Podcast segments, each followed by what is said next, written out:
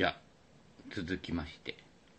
なんとなくこのカメラピント甘い感じなんだけど、まあ、いいやね。ちょっと古いやつだからね。えー、セベケン、トイチゴロフから今度セベケンゴルフの方に移らせていただきます。こんぐらい、こんぐらい、こんぐらい、こんぐらい、こんぐらい。声がね、遅れて、違うな。声が入らないとね、うん、こっち向きでこっち向きどっちでもいいか。えー、5、6週7。うん。ただ棒を振って球に当ててカップに向かって進むというシンプルなゲームに、あまたの理論が、うん、どうしても人は定番口コミとかに流れがちですか？口コミか。突破口は思いがけないところからというのもあるもんでということですね。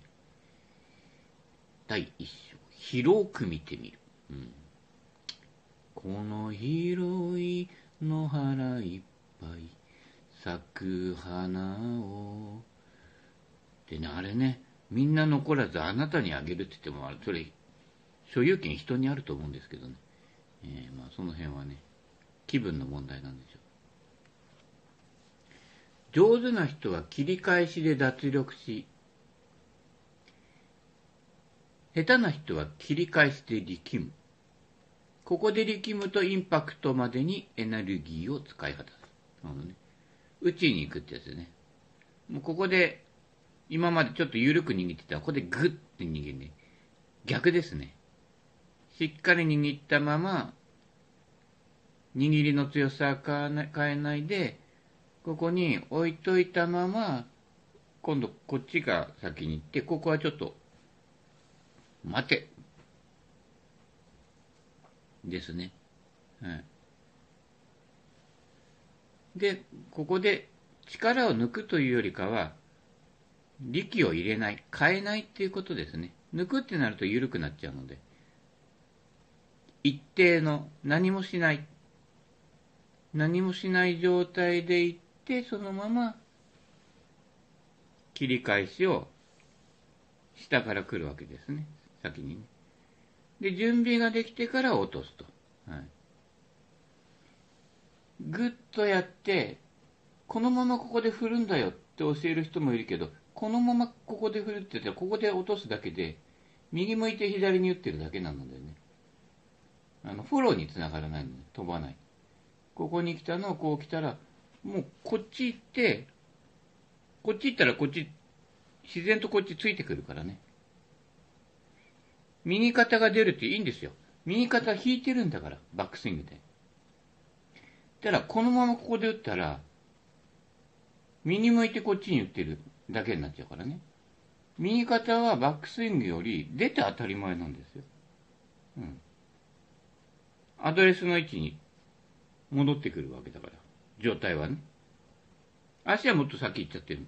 でもっと左左ですね。抜けていく方向に。そうしないと上からただボンって叩きつけるだけになっちゃうので、そうするとこう、スピン量も上がりやすくなって、待っちゃうわけですね。うん。で、上に行くけど前に進まないっていうの。なので、ここで来たら、状態は置いといて、こう、必然的にこう向かうときに、右肩が前に出るのは別に自然なことなので、右肩が前に出てアウトサイドインになったから、じゃないんですね。同時にこ上も下も行って、ここで力むから、こう、こう出るんですね、要はね。女の子投げみたいな感じになっちゃう。こんな、こんな感じ。なっちゃうので、力入れてる割にはヘッドスピードが逆に落ちてるっていう。力めば力むほど動きがなく、スピードがなくなるの、動きがなくなるのでね、逆に飛ばないスイングをわざわざやってるっていう。だから力感変えないで、ここでグッと来てストンと落とすと。右肩は前に出ても OK 牧場。っていうか、戻らなきゃね、まっすぐ行かない。その辺ですね。で、手を、手を下に下ろさないので、このままこう打っていっちゃうから、これが出れば、手の方が前だから、アウトサイドインっていう感じになるんだけど、手は下ろすんですよ、下に。手は下に下ろしてこう来るから、肩は自然と打つときは、スクエアに向けばいいわけで、そのためには、右肩前に出さなきゃダメなの。で最近ので、押し込めとか言ってね、また押し込めとか言ってやると、右手親指症候群を増やすだけなのでね。ただそこだけやればって、フックグリップに握ってて押し込めって言ったら、こっからいきなり力入れ、アマチュア入れるに決まってるじゃないですか。でアマチュアがどう取るかを理解しないで教えるっていうのは対話になってないのだよね。うん、一方的コミュニケーション。まあ、それでも雑誌は採用するから乗るけどね。あ、乗ったみたいなね。で、年間レッスンなんとか第何位とかやっちゃうわけですけど、あの、乗るのは乗るんですよね。うん、で、聞く方もそこまでいろいろ深く考えられてないから、人のメソッドを盗むわけだからね。なので、今言ったようなことはあんまり考えてないと。右肩前出るんだよと。押す動きはないんだよと。それだけで、クラブ触れるのでね。それ以上になんかこう、状態を意図的に使うこと？とにかく意図的に使うものっていうのはその加減で全然変わっちゃうので、何もしないまま、自然とそうなるようにっていうところを身につけていくと楽になるし、打つ前にあれこれ考えないのでね、スロープレーにもならないし、構えてからもじもじもじもじ、ここチェック、ここちょっと、ここしなくちゃ、ここ、ここは力まないように、チャーシュー麺みたいなね。で、空振りしちゃうんだよね。そりゃそうだよね。情報量が多すぎて、さばききれてない。うん。ここ構えたら、上げた、下ろした。これだけだと飛ばないから、ちょっとひねってみっぺ、みたいな。ひねった、下ろした。ね、推定、振って、吐いて、みたいな感じで、ね。いや、そこそこ飛んでいくんでね。流れがいい時に、飛距離が出るのでね。あの、パワーで飛ばさないに。パワーある人は元からパワーあるんでね、軽く振っても飛ぶわけで。で、パワーない人がね、力んでもパワー出ないので、流れが悪くなるだけなので、ね、はい。力まず無理せず、気楽に行こうよっていうやつですね。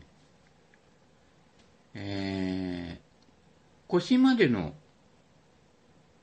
軌道で右手が下になるとオーバースイングになりやすいです。ああ、バックスイングのことね。そう、ここまで、右手が下っていうのはやっぱり、スクエアに握っててもこうやると、腹形で握ってるような感じのね、なるんですけど、まあ最初からフックで握ってる人は、結構右手下な感じでこう、行くんで、それで上手い人もいるんだけどね。うん。ただこれでやってると、手が返る動作を極力下げなくちゃしないようにしなくちゃいけないので、フォローで、フォローがどうしてもこう、こう、上向きになる。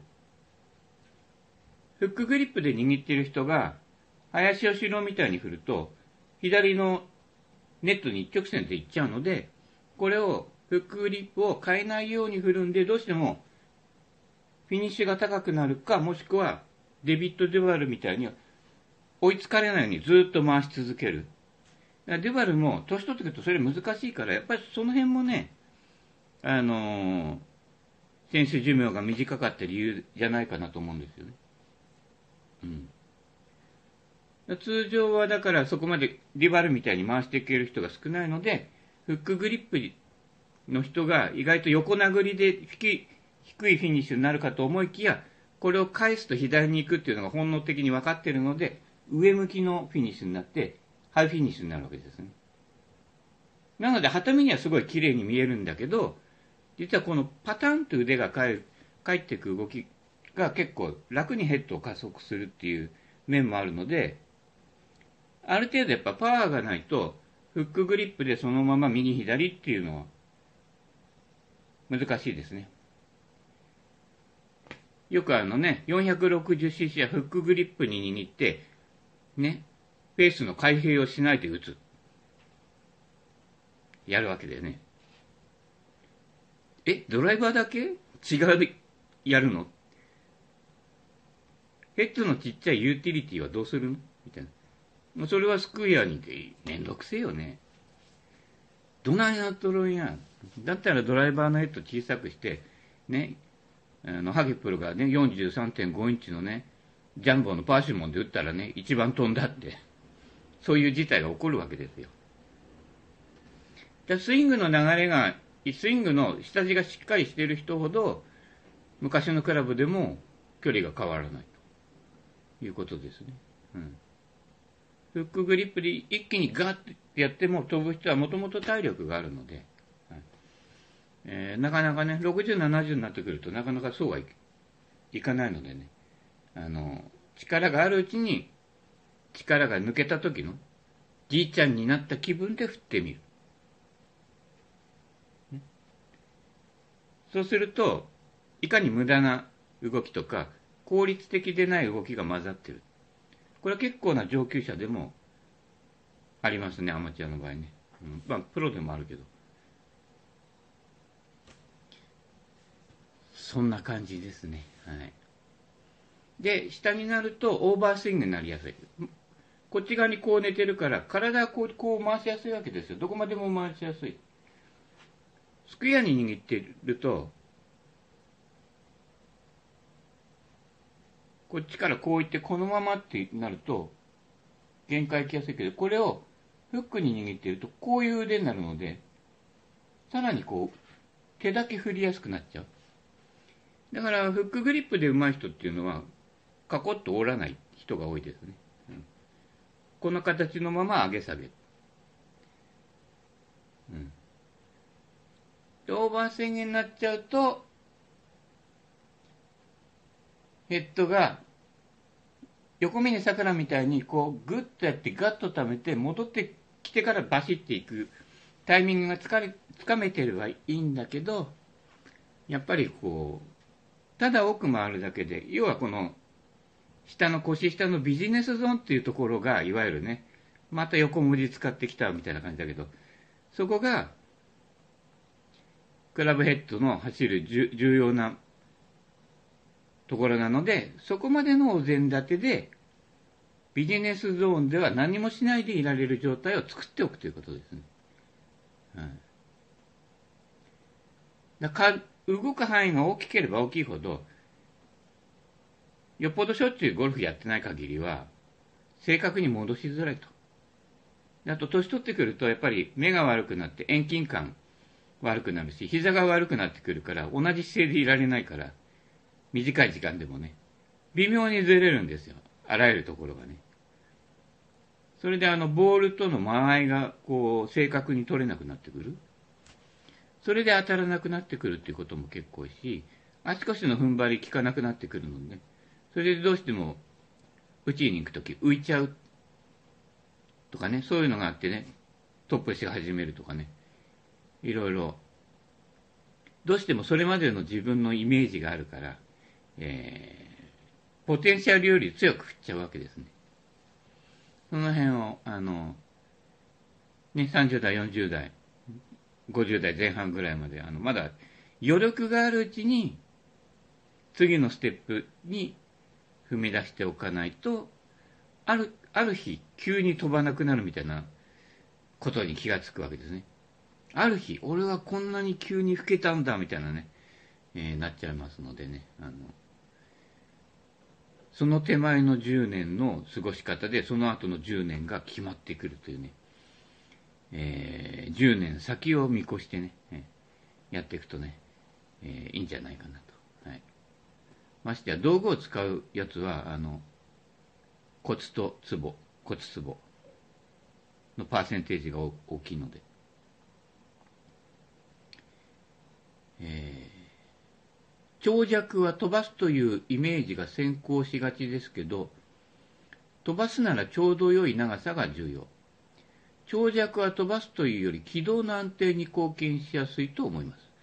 クラブの動きに任せる度合いが高くなりますから。前にね、60インチ振った動画上げたと思うんだけど、あそこまで長くなると、フェースターンはどうの、何がどうとか、一切できない。最新のスイング理論一個も入れられない。ましてや地面反力ジャンプしたらね、逆にクラブが下がって地面叩いちゃう。なすがまま、ブヨヨヨヨンと言って、で、ブヨヨヨヨンと来て、ここも何もしちゃダメ。当たらなくなるから。動かさないで動かさないで、流れに沿ってスコこれですね。これを短いクラブでできるかどうかっていうことです。9番アイアンで60インチ振るような感じで、ビュッ、今そっち来た、そっち来た、そっちから回ってきた、持ち方何もしないでヒュッでできるかどうか。なので、スイングが複雑化してなくてシンプルに一つのスイングでできてると、要は短尺パターから60インチドライバーまで同一スイングでできるわけですよ。うん。なので、長尺はクラブなりに振って自分がなるべく動かないようにした方が効率がいいので、飛ばすというよりかは軌道の安定。飛ばすんだったら早く触れる範囲がやっぱ限界があるので、その人の限界値、これはまた前に言った MOI が関係してくるんだけれども、でも軽ければ早く触れるから飛ぶかっていうと、そうでもなくて、安定感がなくなる。ある程度の重さを感じ取れ取りながら触れてないと、クラブヘッドの居場所があの、分かりづらいので、タイミングが取りづらくなって、タイミングがずれることで飛ばなくなるというのがあるので、ある程度の重さは必要。で、長さは、ある程度以上から任せるがままにしか触れない長さっていうのが出てきて、そうだね、だいい47、47、8インチぐらいがやっぱり、あの、ルールの境目もその辺にあるけど、えー、クラブなりに振らないとうまく当たらないゾーンになってきて、そこら辺までですね。だから、何もしない動作で打てる人は結構長尺まで打てるという。うん。で、それを短尺の振るときにできると、さらに効率が良くなると。短くて軽いので、スイング崩れてる人は、あの、自分が動きすぎるっていうね。だからちょっとあの、長尺もね、一本持っといてね、えー、長さの限界までやってみてね、こう、何もしないで飛ばすっていうやつでやるとね、えー、結構いいかもしれませんね。クラブ任せにするというね、なりますね。なんかどっかの動画ですげえ60インチどころじゃなくてな、え？なんだっけ？物干し座を2本繋いだぐらいの長いので振ってる動画ありましたけどね。うん。でも、飛ばないんですよ、意外と。長いの。60インチもそれほど飛んでない。180ヤードぐらいしか飛んでない。うん。振り始めちゃうとね、ブレちゃうのでね。クラブなりに振ると。まあ、そういうのもいろいろ試してみるとね、気がつくことも多いです。逆にものすごい短尺でね、9番アイアンの長さのドライバーとか作ってね、あの、振ってみるのも、意外と気づきがあると思いますよ。そういう時小手先でね、ビュンってやりがちなのでね、そこは重たいものを振るように、長尺を振るように短いものも振って、同一スイングにしていくっていうのがあると楽ですよね。ね今後ゴルフがよりカジュアル、エンジョイ、セルフになってきたら、多くのショートコースのように、ピッチマークのつかない高麗グリーン化が進んでも良いと思う。ね。コース設計にまで物申しちゃってるけど、セルフが進んで、やっぱ弁当の柔らかいところとか、ピッチマーク直さない人多いなっていうのは、つくづく感じますね。ボール落ちたやつ。だからもう、そういうコースに行った場合は、もう1ホールで必ず4箇所5箇所直しながら行きますね。はい。その方があの、パッドの神様がね、ついてきてくれるかななんてね、えー、下心がありますけれどもね。やっぱり嫌じゃないですか。パーッと。あ、ラインになった、乗ったと思ったら、ポコってね、ピッチマークのところでね、ちょっとよれたりしてね。あれやっぱり、どんなに綺麗に直しても、直したてっていうのはどうしても、凹んだり歪んだりしてるものだから、どうしても、修復するまでには、こう、イレギュラーするわけですよ。で、結構ね、あの、パワーある人なんか上からドンと落ちてくるから、結構後つく。で、この間行った越谷なんかはあれ、なんだっけな、バミューダって言ったかな？落ちても、後がつかない。で、だから、ピッチマークついてないのね。うん。まあ冬だからあの、転がし上げてるっていうのもあるかもしれないけど、結構でもウェッジ系でトンと打ってもつかない。あれなかなかいいなと。なんかちょうど高ライトベントの間ぐらいな感じでね、なんかいい感じでしたね。うん。で、ピッチマーク直すんでも下から掘っちゃう人いるのね。土を盛り上げて平らにしようって。でもあれ、根切っちゃうので、生えないんだよね。逆ですね。ボールが来てグッと寄ったので、寄り返しを戻してあげるっていう感じですね。うん、よくハゲプロが、フォーク使わないんでトントントンってややってるのは、あれを、こっちから行ったやつをこう、土ごと、芝と土を戻してあげてる。現状復帰させるんで、ここをトントントンって叩いて直すんだけど、まあ、できればもうちょっと丁寧に手でやってほしいなとは思ってますのでね。今言いました。はい。聞いてください。はい、トントントンだとね、戻りきらない。まあ、どっちしろあの、戻るまでちょっと時間かかるし、あの、飛んじゃう場合もあるのね。パーッとやったやつがその芝ごとね。うん。どっか行っちゃった場合。そういった場合、こう戻しきれないので、どうしても。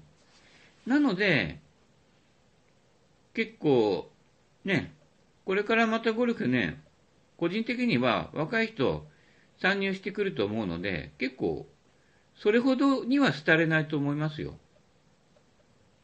ただ、若い人は、やっぱり、あの、あんまじじ、じじとやるの好きじゃないんですよ。あの、結構堅物が多いのでね。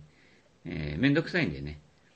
あの、じじが片付いた頃になると、えー、今のね、20代、30代もゴルフに入ってくると思いますね。えー、またもう一回こう、緩やかに、上り坂にね、今下り坂かもしれないけどね、転じる可能性は結構ね、あると思います。練習場とかね、ショートコースとか結構ね、若い人いるんでね、はい。その辺を開拓していった方がいいかな。じいさんはまあ、あとは消えていくのみですよ。私も含めてね、えー、パークゴルフ場空いてるんでね、えー、ぜひね。ただ混んでるとこはね、ものすごい混んでるの、パークゴルフ場。ちょっと密じゃねみたいなさ、いうのがあるんですけどね。なかなか楽しそうだしね。旗で見てるとね、すごい上手いんですね。あの、なんだこのじじいみたいなね、えー、言う人いますね。はい。ということで、なんかあの、だんだん喋りが、毒マムシ三代みたくなってきてね。うん。ばばくたがらないんですよ。元気なんで。じじいの方がね、うん、先行っちゃうんですよ。うん。もうい、一単元いく？こんぐらいにしとこっか。ほんと一単元ずつしかいかないね。うん。まあいいでしょう。え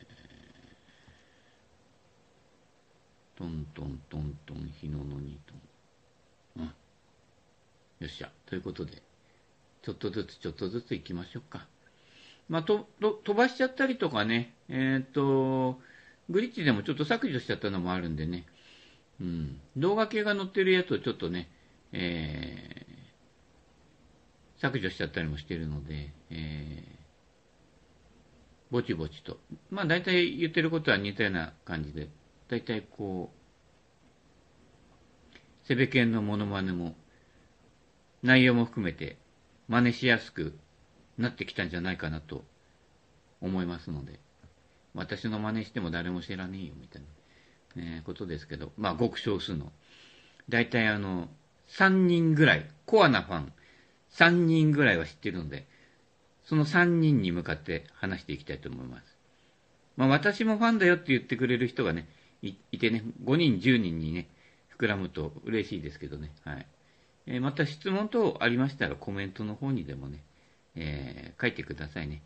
あの、なるべく内容に沿ったものを返して、返してくださいね。はい。まあ、あと人生相談もね、大した答え返ってこないけどね。うん。結局、あの、いろいろ相談されてもね、なるようになってる。ぐらいしか答えられませんので。はい。ということで、セレケンのゴルフ、ぼちぼちと続けていきたいと思います。ご視聴ありがとうございました。ってね、いつもハゲプロ言ってたね。